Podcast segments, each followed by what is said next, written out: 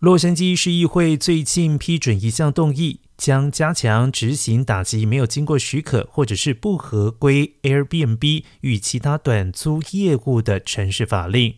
这项由数位市议员共同提出的动议，指示城市规划局在九十天之内提出详细的执法机制、吊销执照和刑事处罚计划。议员们指出，城市无法承受因供应极度短缺而失去更多经济适用房的后果。未能够充分执行家庭共享条例，意味着正在失去住房，让租户承受流离失所的压力，而在社区中引发严重的滋扰生活品质的问题。而根据统计，洛市约有三分之一的短期租赁广告属于违法。